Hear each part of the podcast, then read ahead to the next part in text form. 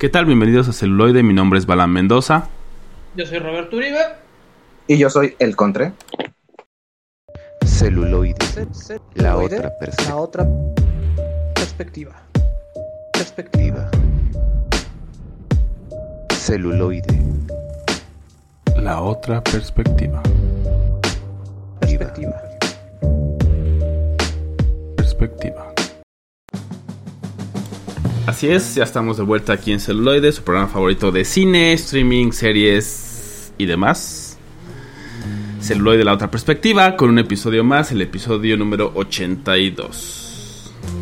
Sí, ya es este una semana más. Y pues bueno, esta semana pues se estrenó, hubieron varios estrenos en, en los streamings, ¿no? Pero creo que de los más sonados es el Bad Bunch o el Escuadrón Malo, que nos sorprendió con 80 minutos de animación. Bueno, primero un capítulo largo que es prácticamente como hora y media, hora 20. Y luego el viernes, o sea, ayer, nos regalan el capítulo 2. Y creo que ya le deben de dar todo Star Wars a Dave Filoni. Porque aunque siento todavía que estoy en el, en el 2010, o sea, viendo animación con igualita a la de Clone Wars, o sea, no veo una evolución en la animación, en la estética, pero la historia está bastante, bastante buena.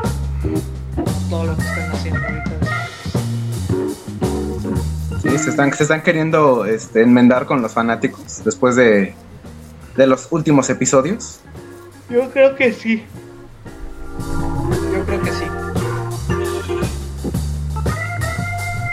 Eso, por si no tiene nada que ver este fin de semana, muy recomendable.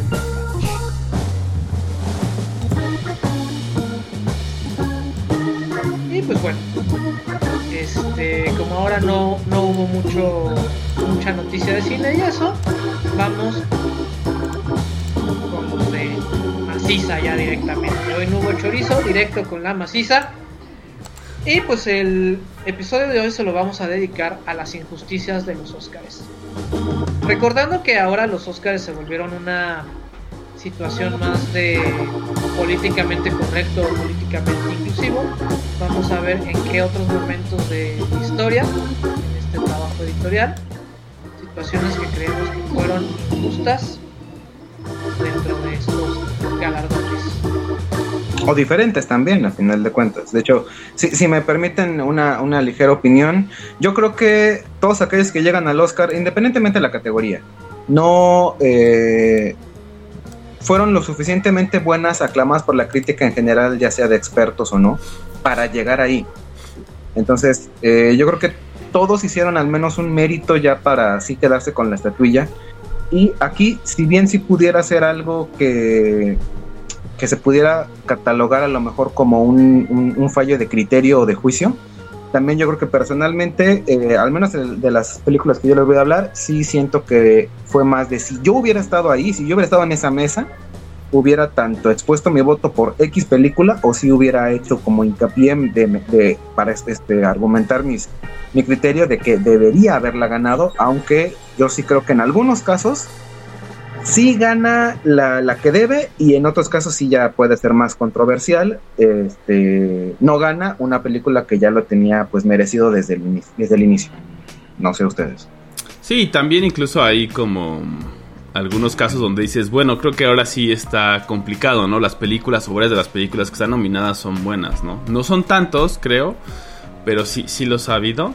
Y bueno, pues sí, es como al final siempre hemos hecho este ejercicio aquí en Celuloide, ¿no? Es cuáles consideramos que, que son merecedoras de una estatuilla o deberían ser merecedoras a pesar de que o no fueron nominadas en algunos casos que también fue de la parte de la decisión que hicimos o algunas que fueron nominadas pero al final no lo ganaron, ¿no? Entonces es un poco una mezcla de todas ese tipo de películas y pues bueno, creo que todas eh, son bastante buenas películas.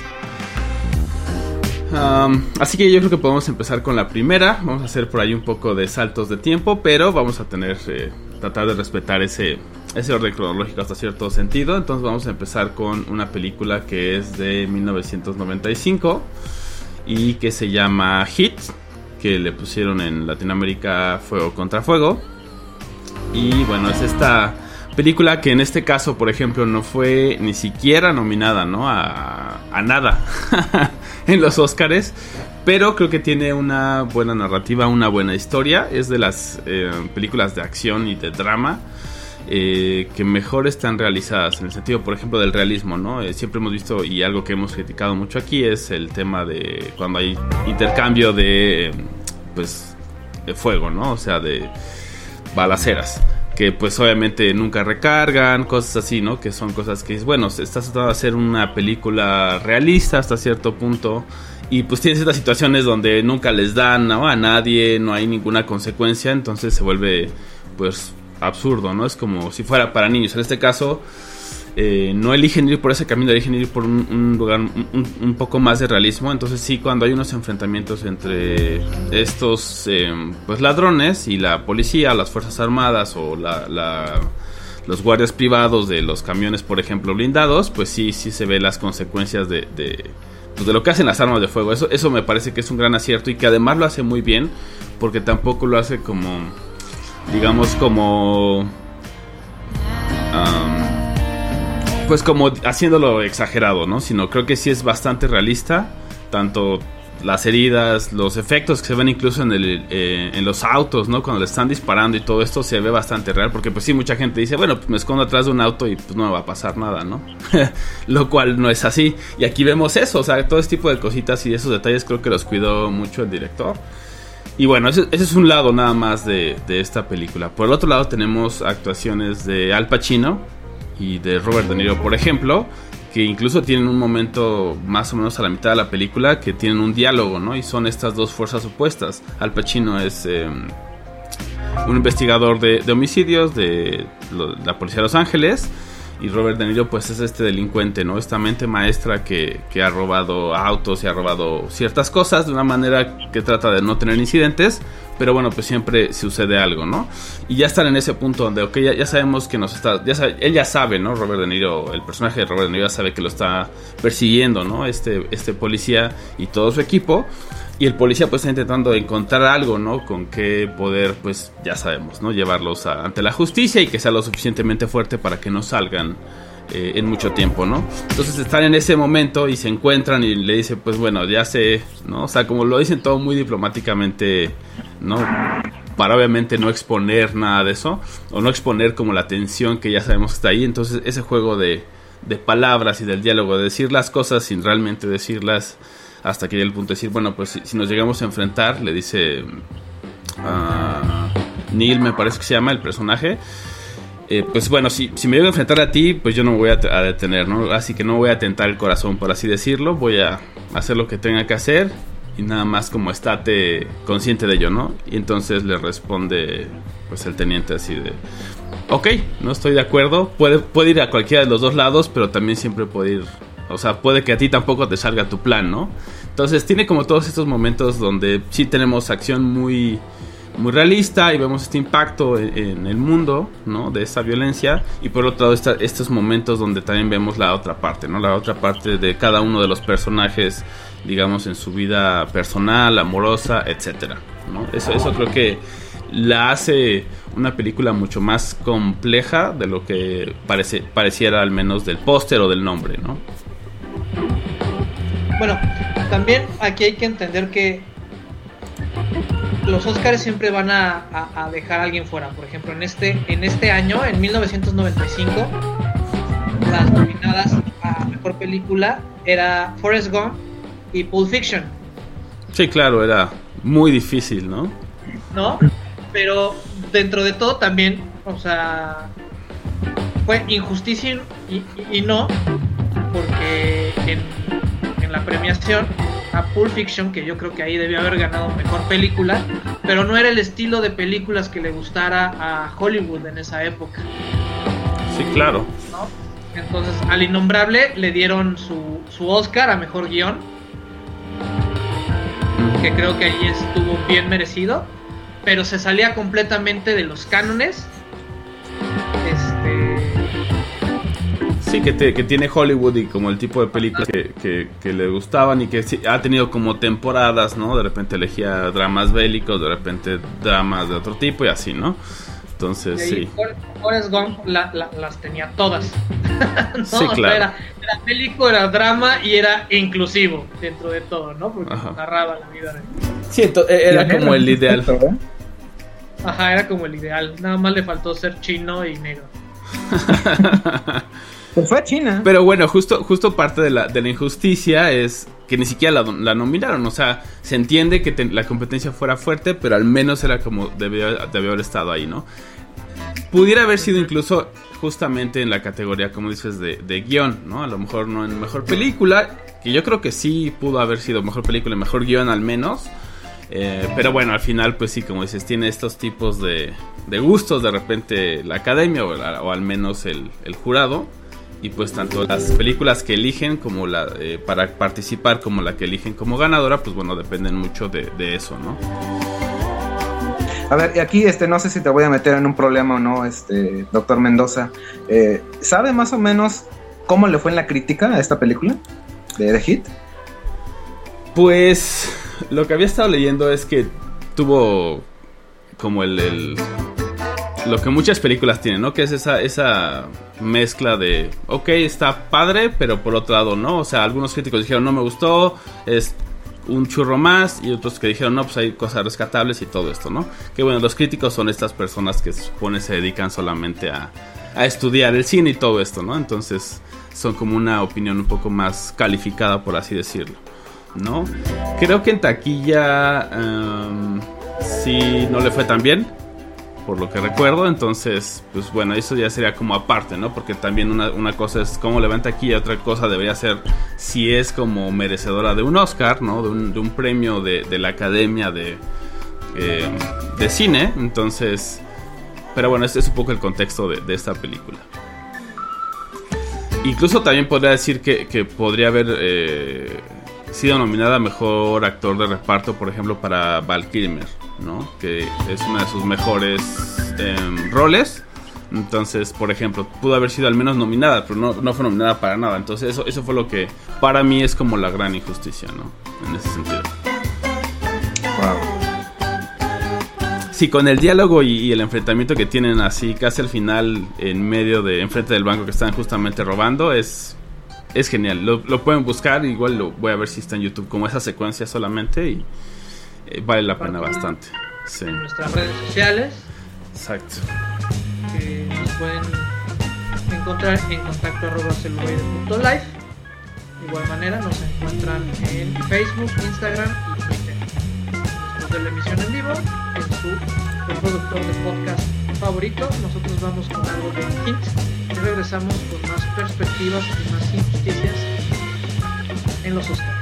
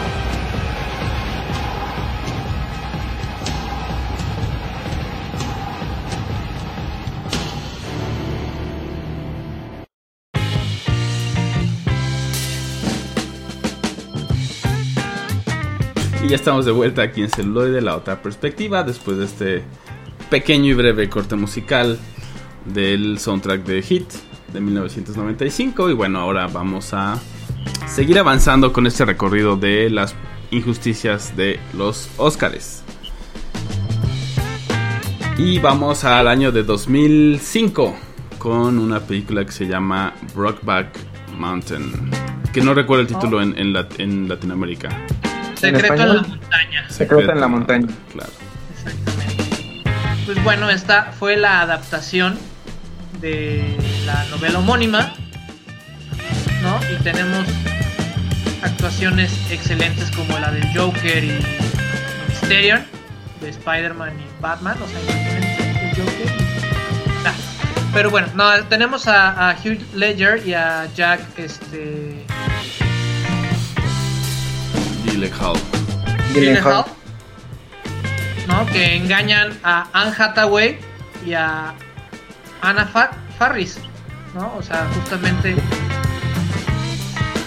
¿a quién se le ocurriría engañar a Anne Hathaway? Bueno, No, pues, bueno, a ajá, ellos. Y más, y con el ¿eh? compadre. Y más con el compadre, ¿no? O sea, así como- Es que si tienes de frente a, a, a este Heath Ledger, pues sí te da la duda, ¿no? sí. Bueno, depende. Si, es- si, si te lo encuentras hoy, güey. Bueno. Estaría medio cabrón. Ya sería otro tipo de filia. ¿no? Este, pues, dirigida por Ang Lee, este director nos trae unas cuestiones bastante padres que yo creo que no ganó, o sea, no ganó mejor película. Creo que fue una gran injusticia, ya que la que ganó fue la de Crash. Yo en su momento, este, me quedé pensando y dije, oye, pero ¿qué no se supone que solo pueden ganar las películas que, que están nominadas en ese año? En teoría. No, pero, pero porque yo le estaba confundiendo con la de Crash de David Cronenberg, Ah, ok. ¿no? Y esta es la de la Crash de este Paul Hinnings. No, entonces cuando yo dije, bien, le dieron un Oscar a David Cronenberg y mejor por mejor película. Y tú dijiste, qué chido. Y en eso, oh no, no es la ya. misma. Y, y yo dije, no, espera, este no es el Crash que yo recuerdo. Entonces, es, es esa película de Crash, o sea, la verdad es que un horror. No, o sea, es un accidente y todos resultan estar conectados por ese accidente y el gran mensaje o la gran moraleja de la película es el racismo es malo porque el hombre que yo desprecié en la mañana, en la tarde me salva de un accidente automovilístico arriesgando su propia vida. Que además, pues es, o sea, toma todos los elementos, bueno, no todos los elementos, pero bastantes elementos de Amores Perros, ¿no? O sea, y Amores Ajá, Perros sí, lo hace de una manera completamente diferente y por eso... Sí, y bien o sea, hecha. bien, Bien hecha, hecha. exactamente. Y digo, no, no solo porque sea un orgullo mexicano, pero la verdad es que está bastante bien hecha, ¿no? Por eso también Ajá. le abrió las puertas en, en- justamente en Hollywood, ¿no? Pero este sí es un- se siente un poco así y como una mezcolanza, ¿no? De, de- de varias películas y dices... "Mm", y que le hayan dado el Oscar, pues sí es como de... "Mm, No. Exactamente, pero ahí ya, ya, ya estaban dejando, digo, algo muy bueno que han hecho los Oscars, que eso también hay que reconocerlo, es que ya desde hace tiempo, mejor director y mejor película no la ganan, porque antes ya era así como declarado que el que ganaba mejor director ganaba mejor película. Entonces aquí ya empezaban con este, esta ideología o esta visión, porque mejor director se lo dan a Ang Lee, ¿no? que es de los pocos directores no norteamericanos que ganan este, un Oscar. ¿Y, y se la dieron por esta de Brokeback Mountain? Es correcto, Muy merecido. ¿no? O sea, creo que dirige muy bien y aparte les pega en el icono, norteamericano por excelencia, que es el hombre Malboro o el vaquero, que es como su orgullo de masculinidad. Sí, entonces se mete en toda esta, en esta polémica, ¿no? Justamente vamos viendo en la, en la trama cómo pues, se van desarrollando estos sentimientos, ¿no? Entre estas dos personas del mismo género. Y bueno, pues obviamente también hay que recordar, es de 2005, ¿no? O sea, ¿por qué? Porque obviamente de repente dicen, bueno, eso ya ahorita a lo mejor no es tan relevante. Pues tal vez ahorita no, ya tenemos otros retos, ¿no? Y justamente es parte de lo que hemos dicho, el arte también ya busca cómo representar esos retos y, esas problemáticas, ¿no? Porque obviamente ellos empiezan a encontrar que tienen un, una atracción y un sentimiento hacia el otro, pero a la vez tienen que llevar su vida, digamos, normal, ¿no? Hasta que llegue el punto de inflexión y, y los cachan, digamos, ¿no? Entonces ya no hay ya no hay cómo negarlo, ¿no? Ante sus esposas, ante el, resto de la sociedad y lo que eso conlleva justamente, ¿no? Y creo que por eso también eligió Ang Lee eh, que fueran vaqueros o poner a estos personajes como vaqueros, porque entonces tiene mucha más fuerza la historia, ¿no? Y, también le sacó así todo el jugo a los dos, ¿no? O sea, digo, Anne Hathaway también es buenísima. magistralmente. Sí. Son grandes actuaciones la de los dos y bueno, todo el elenco, pero creo que ellos realmente vivieron esa parte como mucho más emotiva y, la, y hicieron que, todos pudiéramos sentir, ¿no? Justamente lo que ellos sentían. Entonces eso es algo bastante digno de reconocerse. Sí, o sea, y se lleva este justamente esta eterna pregunta. Yo la recuerdo desde que era creo que niño, en algún momento que prestaba atención. Este, ¿el homosexual nace o se nace o se hace? Yo personalmente lo que vi, pues sí es una historia de amor entre personas que al final de cuentas eh, se van conociendo, se van tratando, tienen que pasar muchísimo tiempo juntos y al final de cuentas es un amor prohibido porque la misma sociedad te dice que es prohibido. O sea, ya hay, unas, hay unos estándares tan marcados y me parece a mí, a mi criterio, una verdadera representación de cómo es este o cómo debería ser ¿no? este amor inclusivo. Al final de cuentas, eh, que dos personas tengan un sentimiento o hagan un sentimiento debería ser más que suficiente, pero no. El peso del mundo en donde se vive y una película muy aterrizada en el mundo de lo, en el mundo de lo real. Cómo es que se tienen que, tienen que sobrellevar algo que para el resto del mundo es, pues yo creo que uno de los crímenes más grandes, pero pues solamente están pasando tiempo juntos porque se enamoraron. ¿Qué tiene de malo eso?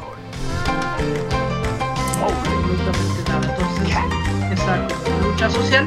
Y hablando de luchas sociales, otra gran perdedora, imagínense esta combinación: atentados nazis, Juegos Olímpicos y Spielberg.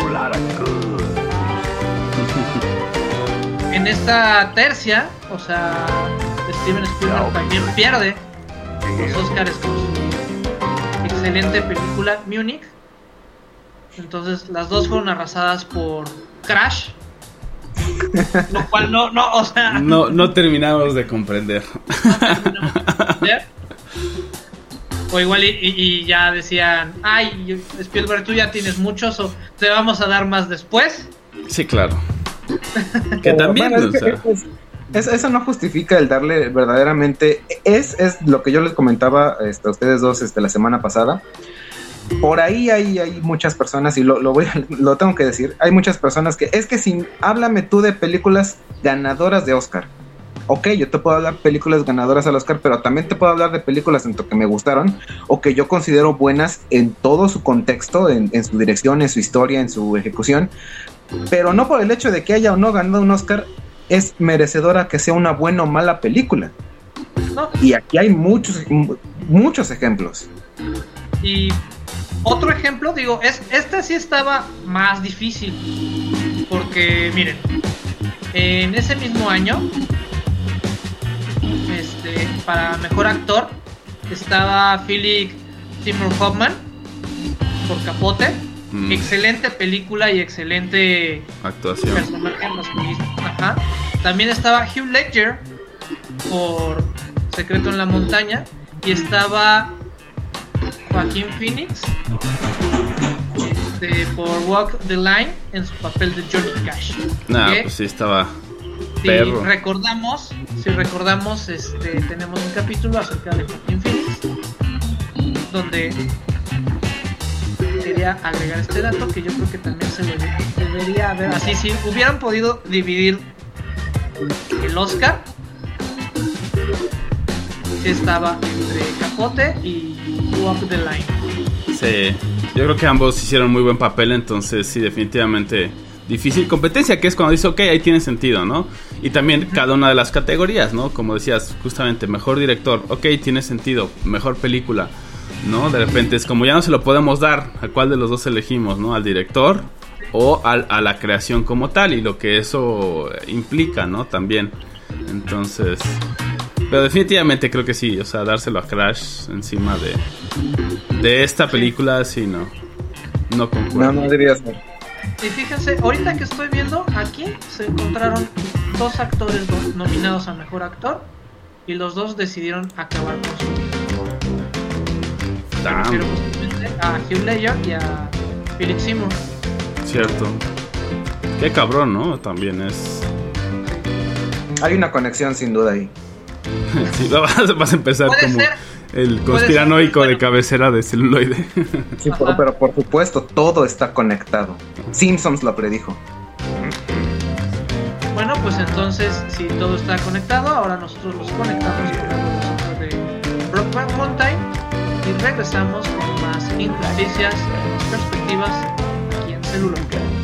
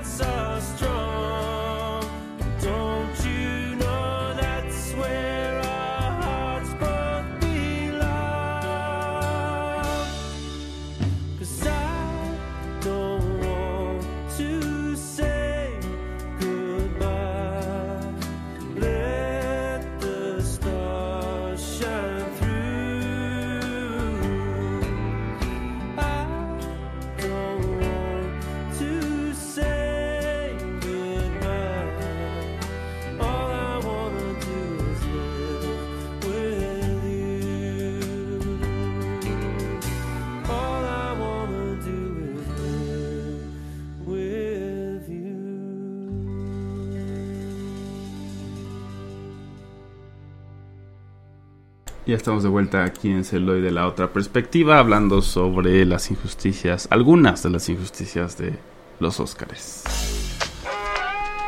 Y ahora nos vamos a mover al año de 1900, no es cierto, de 2018, perdón, ya me iba a regresar muy mucho antes 2018, del 2019.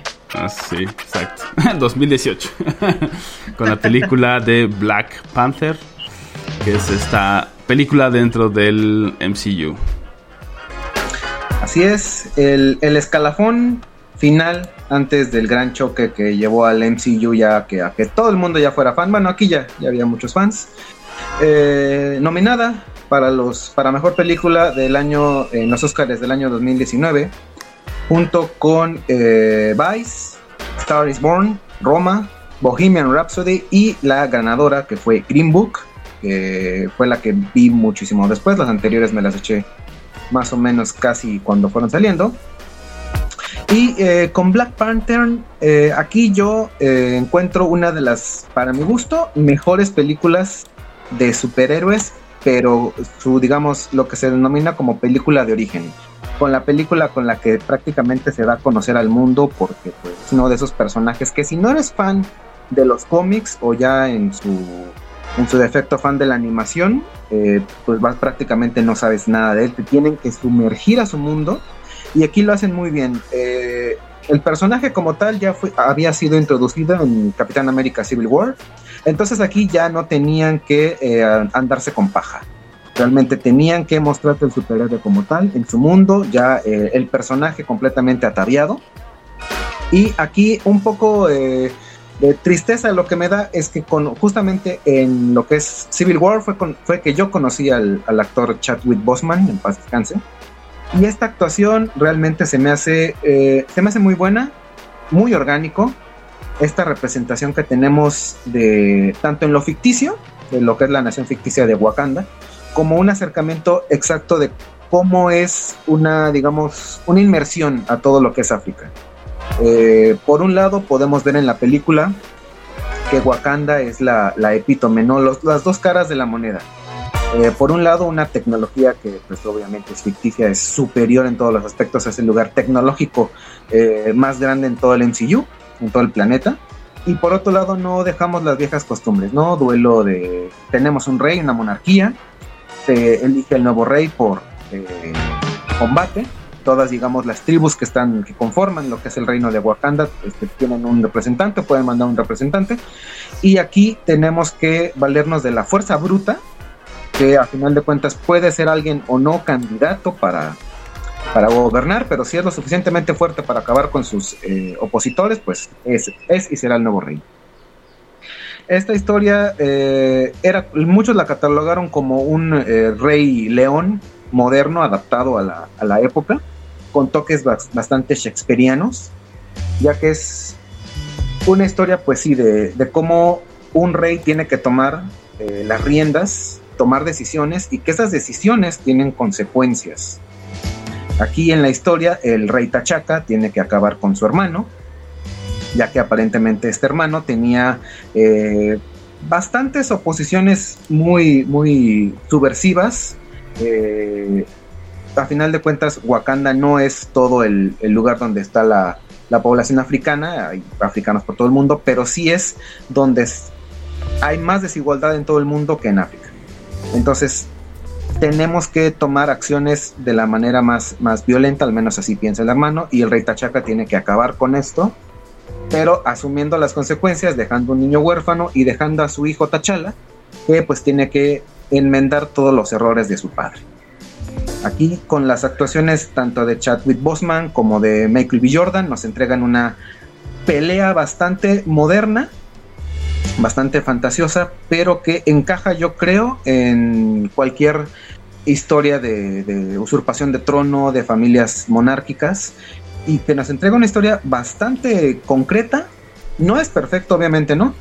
Pero que sí la considero de principio a fin que muy entretenida, muy inmersiva en su trama y que nos da pues una historia realmente profunda, más profunda de lo que uno podría esperar de una película tanto de superhéroes como de Marvel actualmente.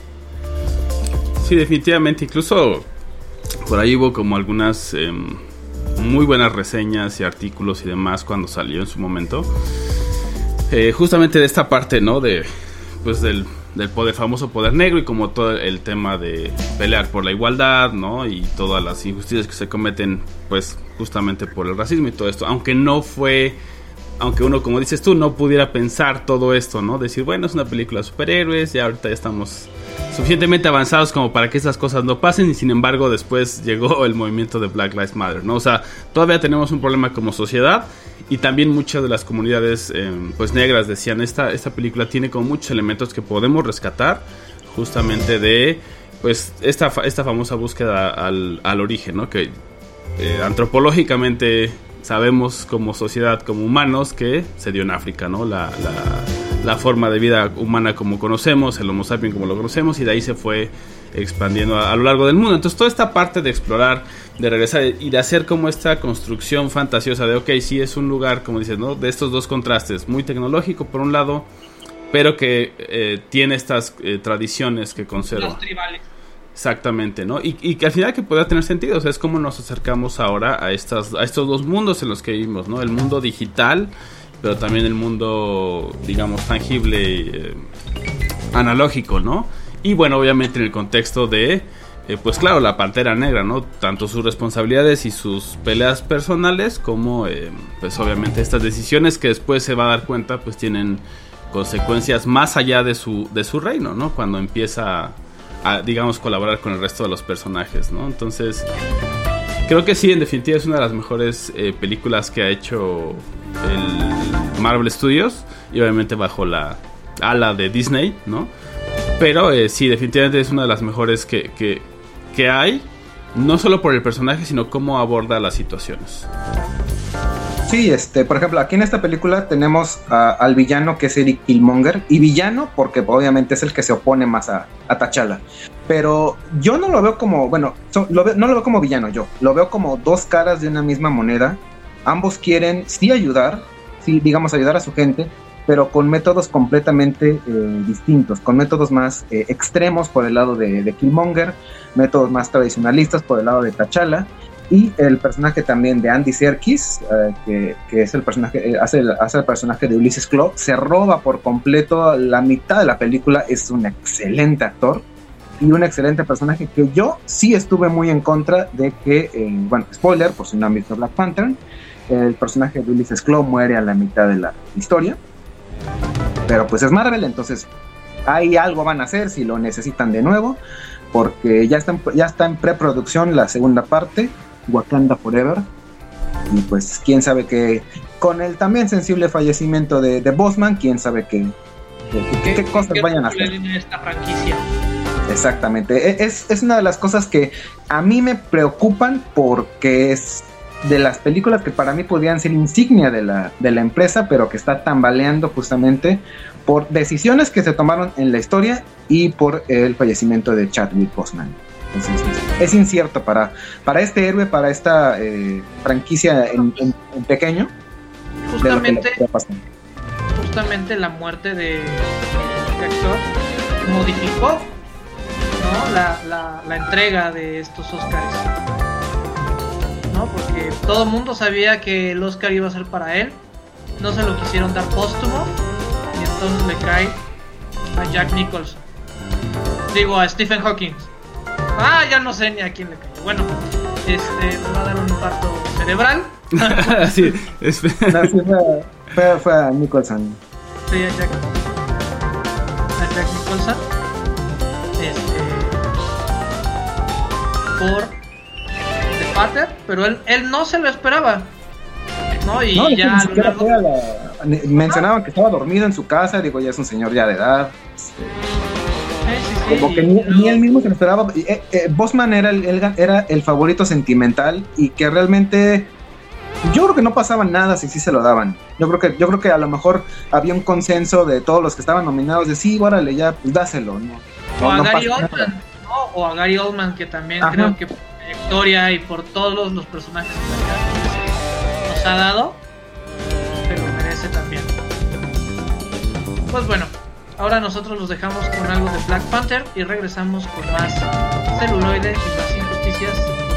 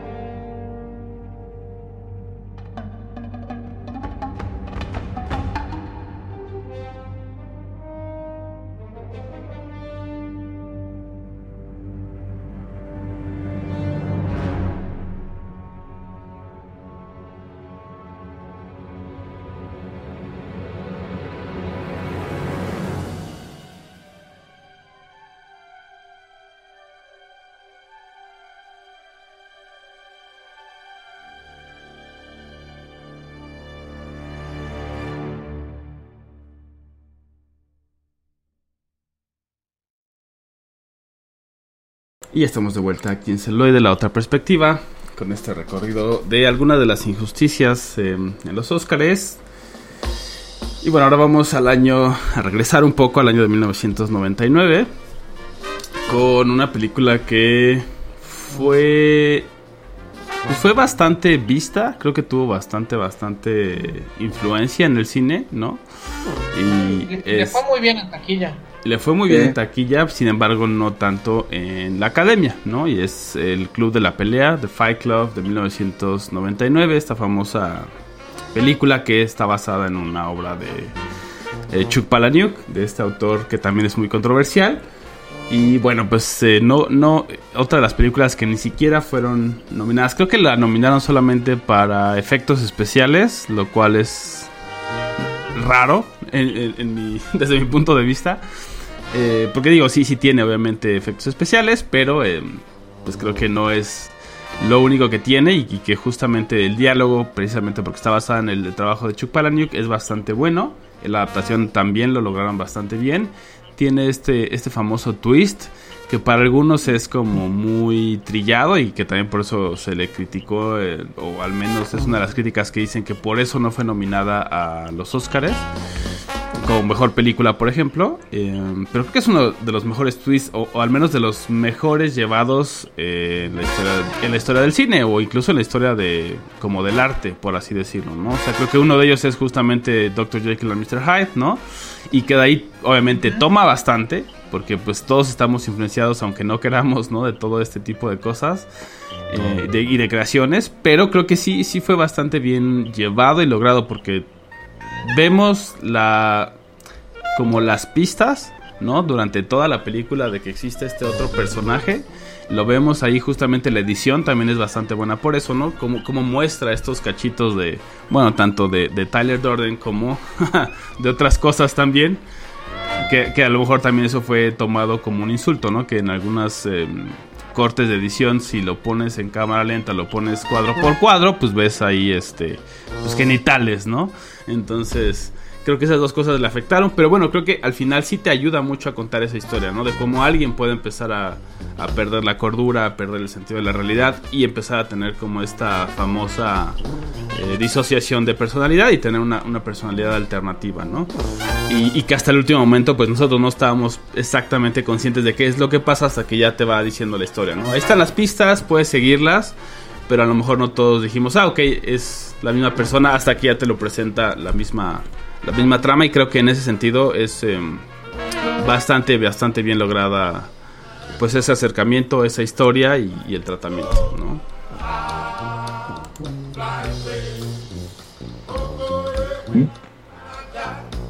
¿Y sí?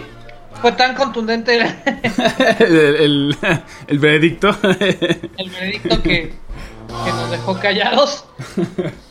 Entonces, pues ahora los dejamos con algo de, de Fight Club. Y regresamos con más noticias en celuloide. La otra perspectiva.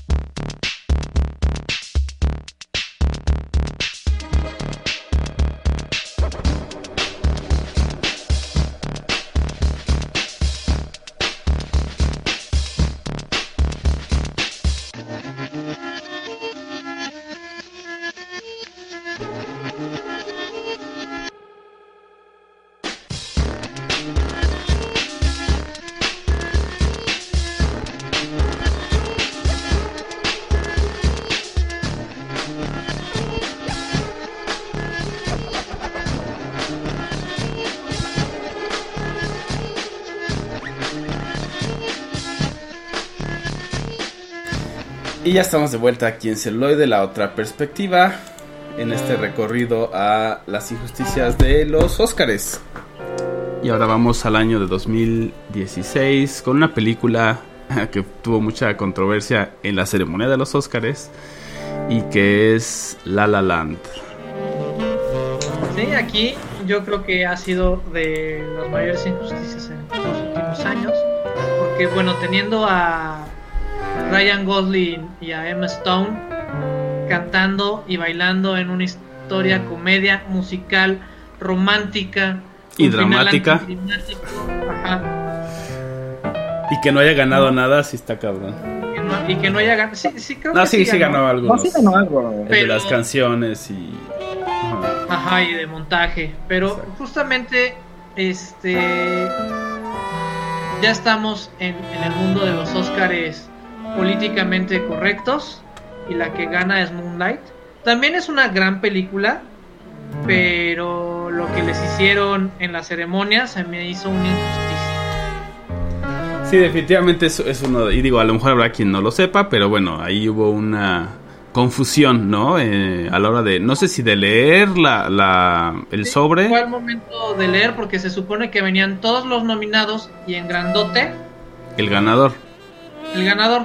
Pero quien estaba leyendo el sobre para esa entrega, eh, que fue la de mejor película, ¿no? Mejor película. Eh, dice el, el presentador, que no recuerdo tampoco quién fue, este, pues leyó La La Land, entonces dijo La La Land. Y pues ahí van todos, ¿no?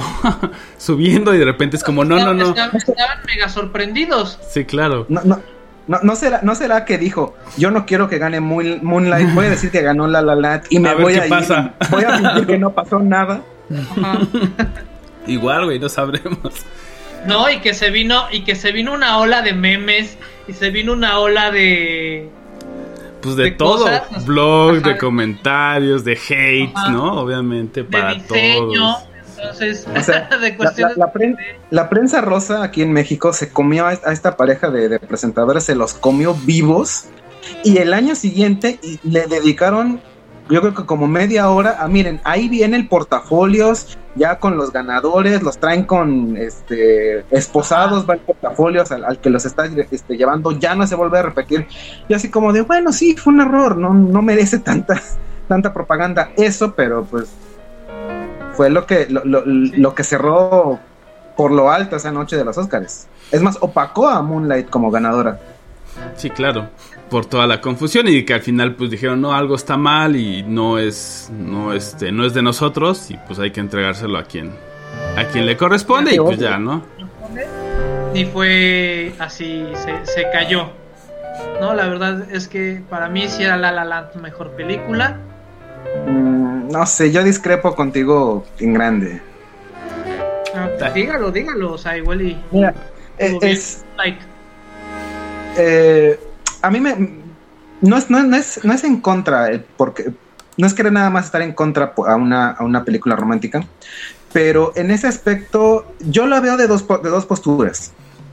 La primera nos entregan una historia eh, muy divertida muy maciza con una pareja protagónica que se siente bien en la pantalla y fuera de ella.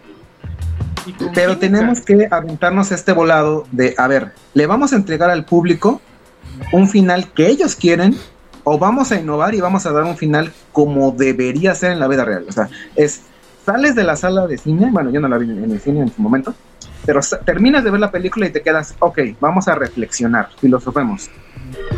¿Tú de verdad dejarías un amor bien cimentado por una oportunidad profesional o da igual, no importa, tú no vienes aquí a este mundo a realizarte sentimentalmente, sino en lo profesional.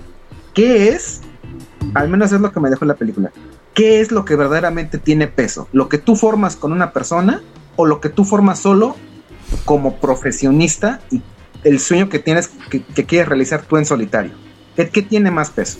Que justamente, bueno, por, por eso creo que es muy buena película, güey, porque no es Ah. el- la comedia romántica que conocemos de todo es bonito y todo es perfecto, exacto, que termina con un cliché. En esta, en esta vamos viendo cómo es la personalidad de cada uno y que hay cosas que no están empatando y que no solo no están empatando, sino no se están comunicando debidamente, porque, o sea, se aíslan en su trabajo también ambos y de repente es eso.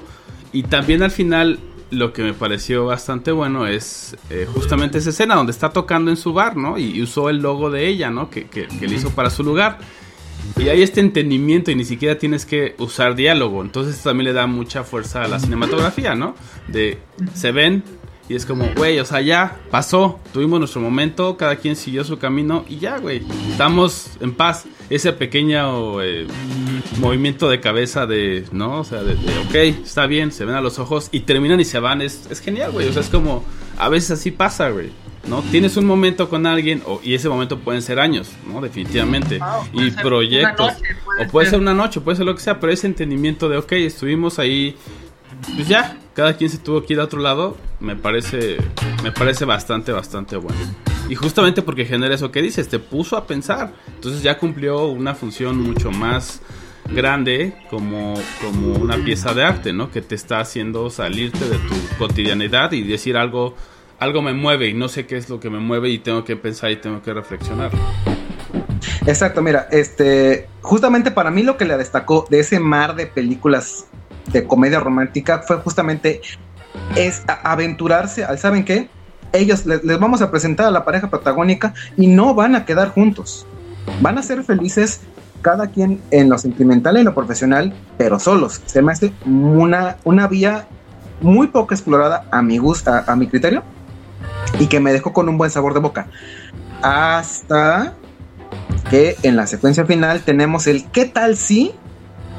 A la hora de la hora, mejor si les entregamos una historia romántica donde al final la pareja queda junta. ¿Por qué?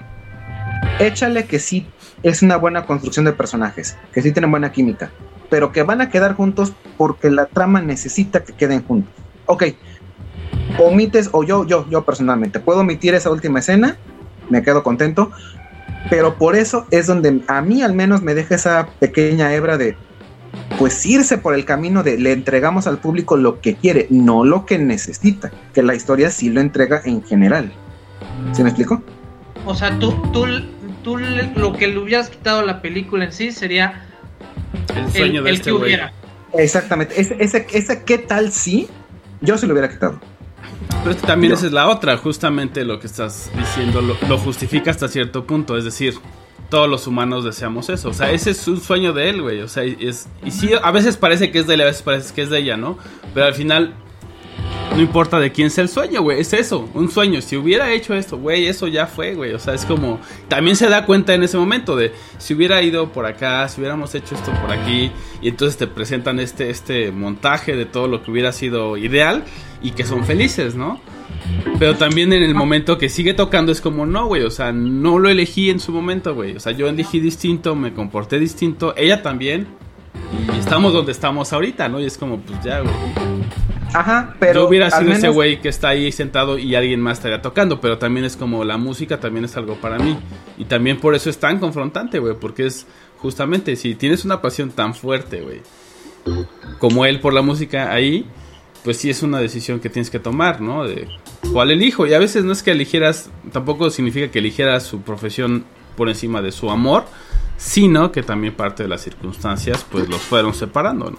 Y ambos eligieron eso, güey. Eh, eh, estoy consciente, pero a mí, a mí, a mí, a mí, personalmente, me deja con un sabor agridulce de, ok, todos sabemos que a, a final de cuentas todo lo que comienza va a tener un final, absolutamente todo, y las relaciones sentimentales no son la excepción. Pero ya te deja con esa, yo, yo, yo me quedé con él. Y si sí, y si no, y como que de qué vale avanzar todo eso si al final hay algo todavía que te deja, que te regresa a, a un punto donde el híjole, y si la regué, digo, puedo estar muy bien, puedo haber cumplido mi sueño, puedo tener realmente lo que quería, pero y si esto ya no es, o sea, ese, ese pequeña hebra en el subconsciente, que a lo mejor después el personaje al día siguiente en su vida lo olvidó y, ya no, está, concreto lo que quería, pero ¿y si no? Bueno, déjenos su opinión en nuestras redes sociales ahí respecto a qué opinan acerca del final de La La. Acá abajo de, lo que produzcan. Y pues nosotros vamos con algo de esta gran película y regresamos con las recomendaciones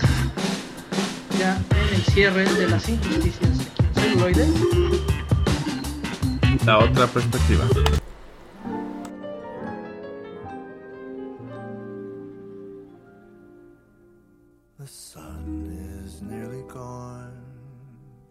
The lights are turning on. A silver shine that stretches to the sea. We've stumbled on a view that's tailor made for two. What a shame, those two are you and me. Some other girl and guy would love this swirling sky, but there's only you and I, and we've got no shot. This could never be. You're not the type for me, and there's not a spark inside. What a, a waste of a lovely night.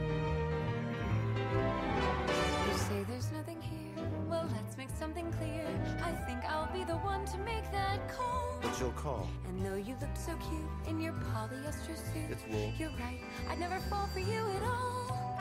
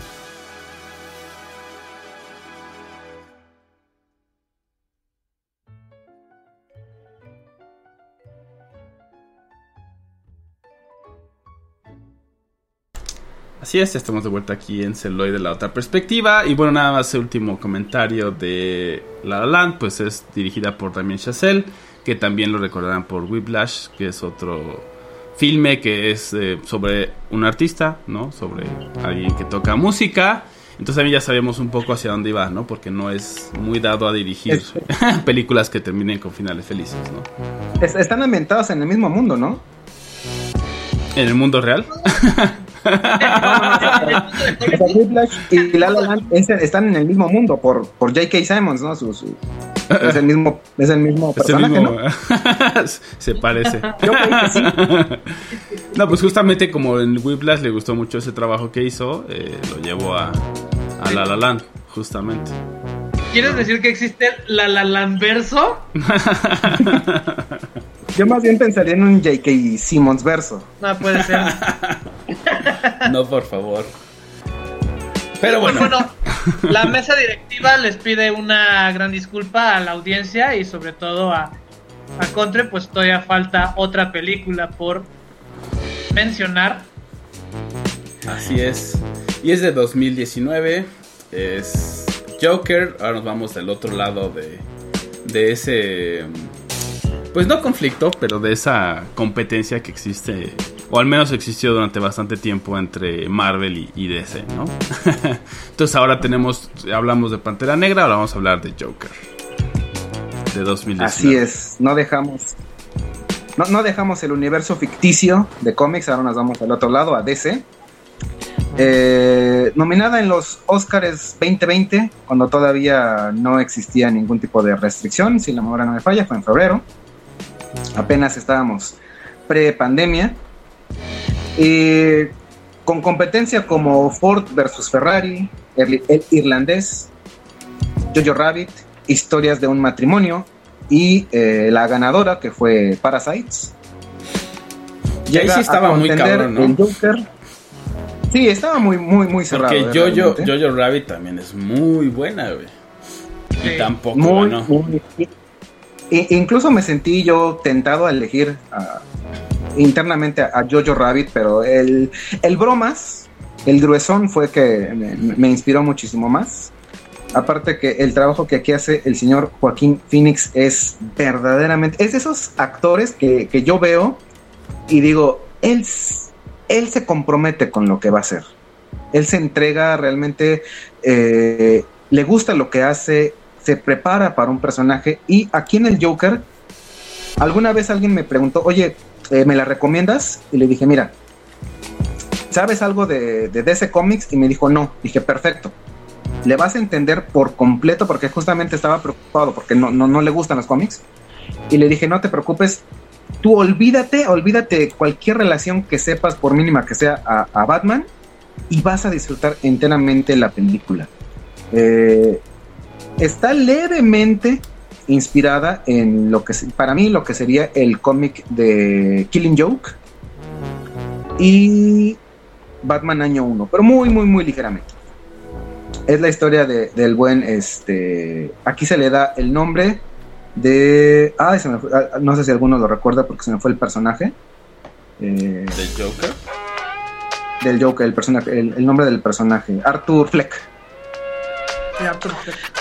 Y un, un leve denso y una explicación de más o menos cómo es el mundo para las personas con algún problema eh, psicológico o psiquiátrico, de cómo es su día a día, de cómo es que perciben el mundo y cómo, pese a limitantes que tiene, ya que aquí Arthur tiene que lidiar con un problema de una risa incontrolable, que, la medicación realmente no le ayuda, eso lo deja, lo deja implíci- implícitamente la historia y que tiene que eh, sobrellevar todo en su vida, que lentamente, y aquí eh, hago yo un pequeño paréntesis, lo que fue eh, The Fight Club, que para mí fue pionera en el aspecto de vamos a entregarte una historia y al final te vamos a dar un giro de tuerca de que mucho o todo lo importante en la trama pasó en la mente del protagonista, aquí se, se magnifica a un punto de mostrarnos lo peor de una sociedad lo peor que tiene que vivir una persona con un trastorno psicológico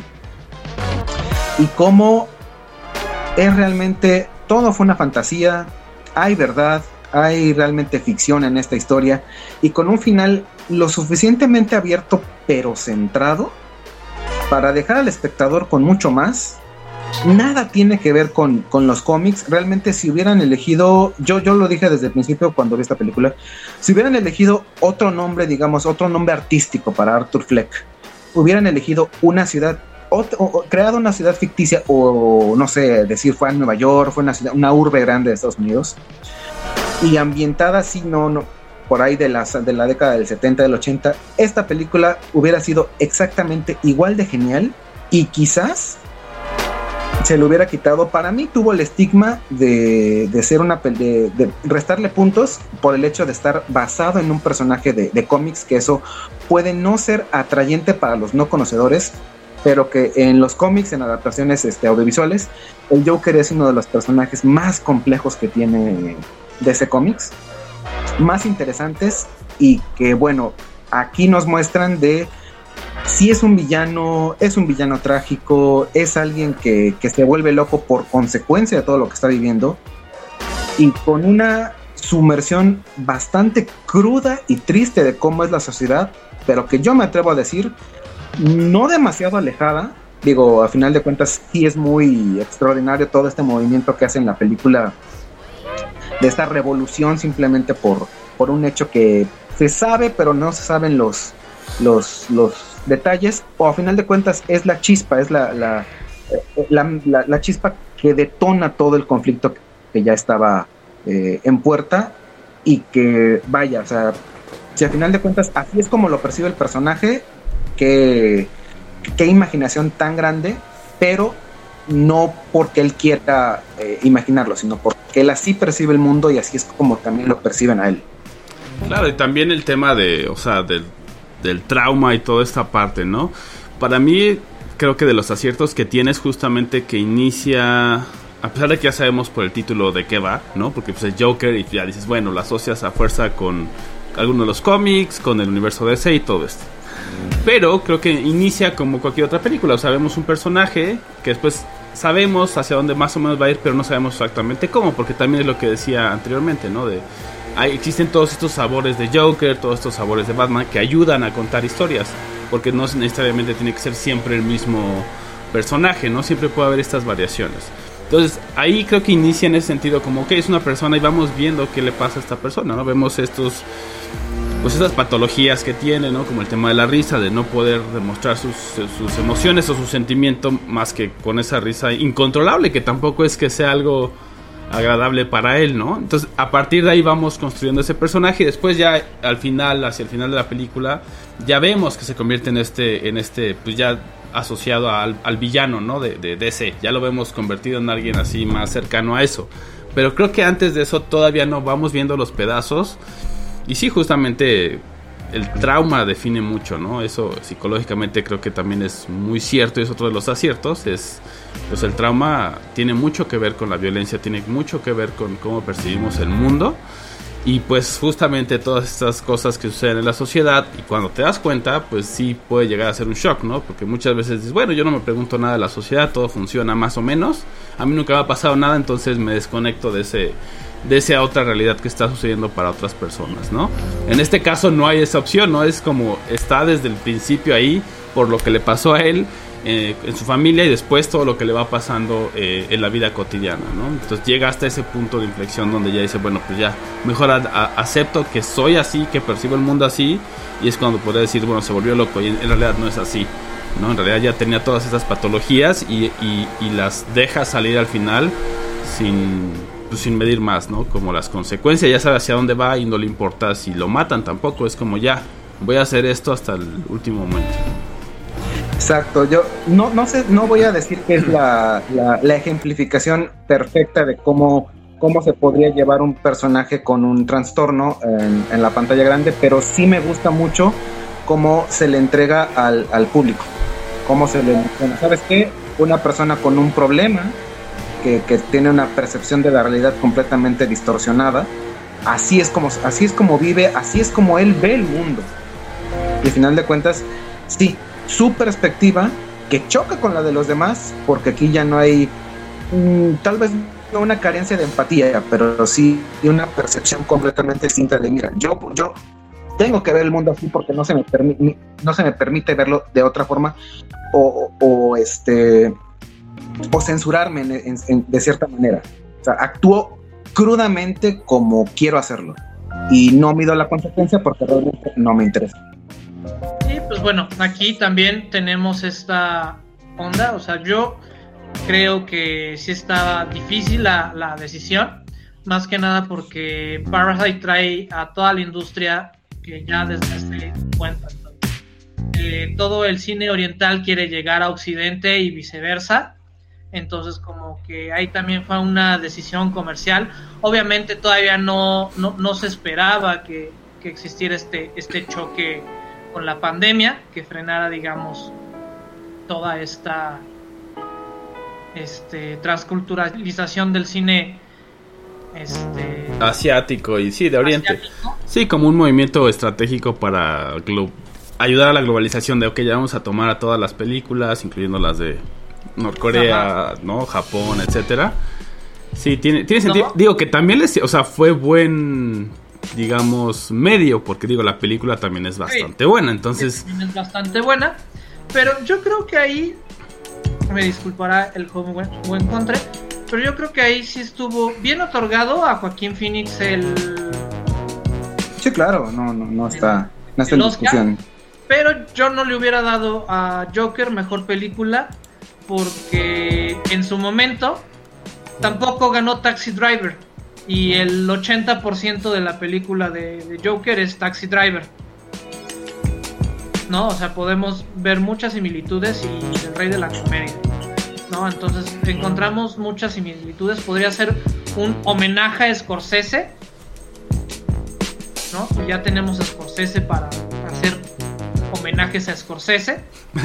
No, Además también, o sea, la competencia que tenía era obviamente Parasite, eh, digamos, para, para poner el contexto, ¿no? Estaba Parasite, estaba Ford vs. Ferrari, The Irishman, Jojo Rabbit, estaba obviamente Joker, Little Women y Marriage Story. Entonces, por ejemplo, de ahí que yo vi que creo que son bastante buenas, que pudieron haber ganado, obviamente Parasite, The Irishman, Jojo Rabbit, Marriage Story y obviamente Joker, pero o sea, estaba muy cabrón, especialmente Cualquiera pudo haberla ganado y se hubiera y, no, no hubiera habido descontento. Aquí, simplemente en mi opinión, yo hubiera votado por Joker. Ay, me, Probablemente hubiera y me- ganado. me faltó todavía la, la- la última del Innombrable y 1917. O sea, sí estaba muy No. cabrón. Muy cerrado. Entonces, muy cerrados. Ahí creo que sí fue de los, de, de los más cerrados. Y pues bueno. Este, ahora sí, regresamos con las recomendaciones. Después de esto de, de Joker. aquí en celuloide la otra perspectiva.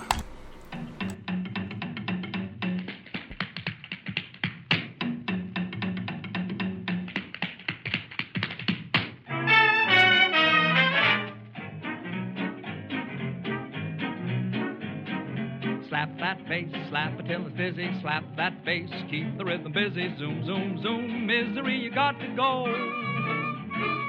Slap that bass, use it like a tonic. Slap that bass, keep your philharmonic. Zoom, zoom, zoom, and the milk and honey'll flow. Oh, oh. Dictators would be better off if they zoom, zoom now and then. Today, you can see that the happiest men all got rhythm. In which case, if you want the bubble, slap that face, slap away your trouble. Learn to zoom, zoom, zoom, slap that bass.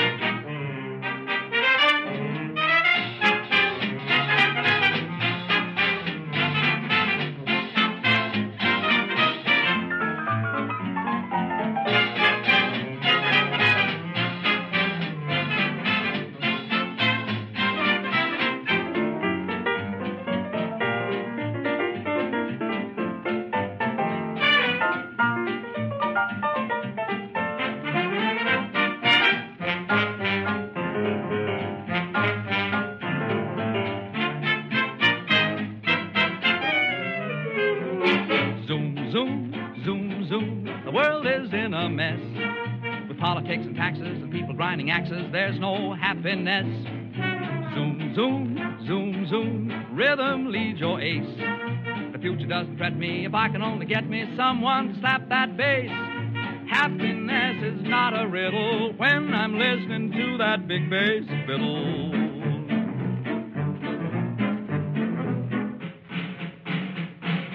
Slap that bass. Slap those beats. I said slap that bass. slap those beats. All right, slap that bass and I'll slap these beats. Slap my face. Can he slap that bass? Bass. Bass. Bass. Bass.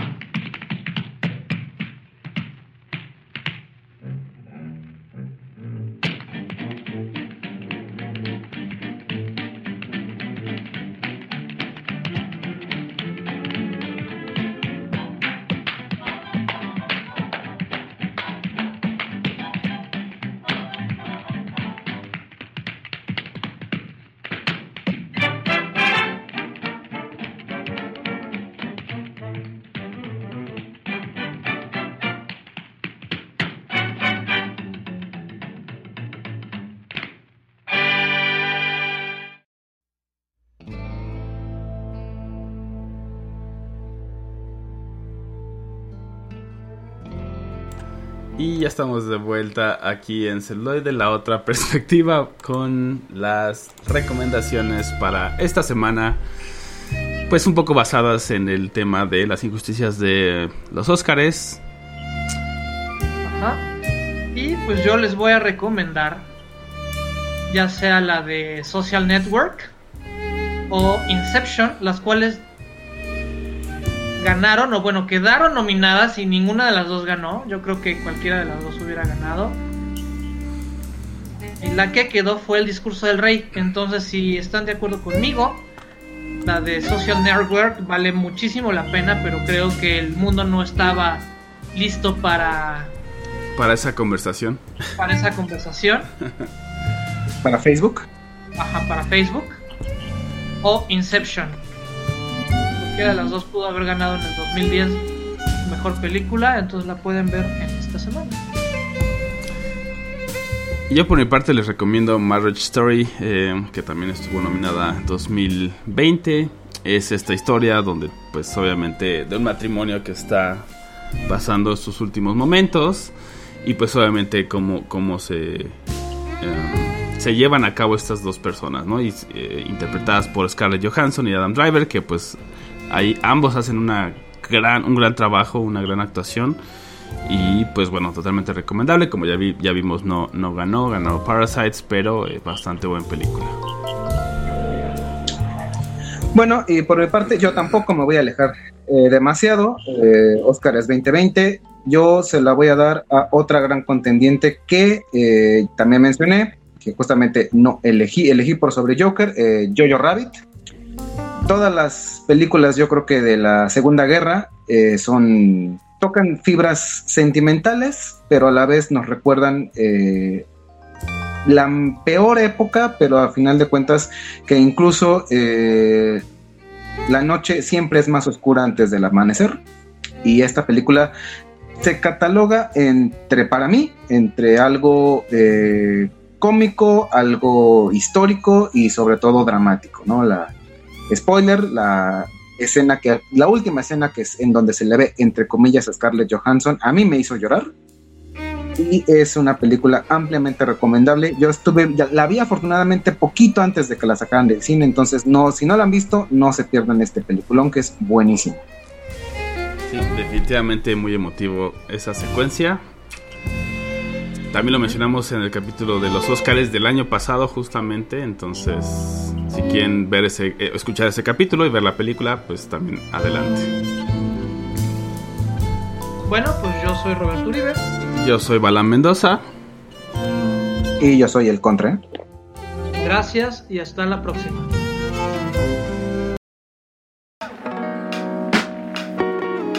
Celuloide.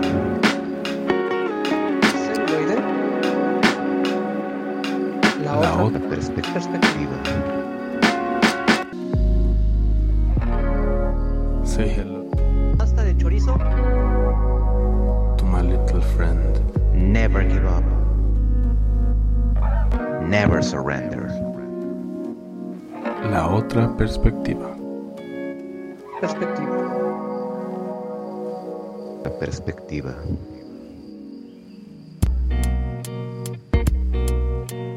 Vamos con la maciza.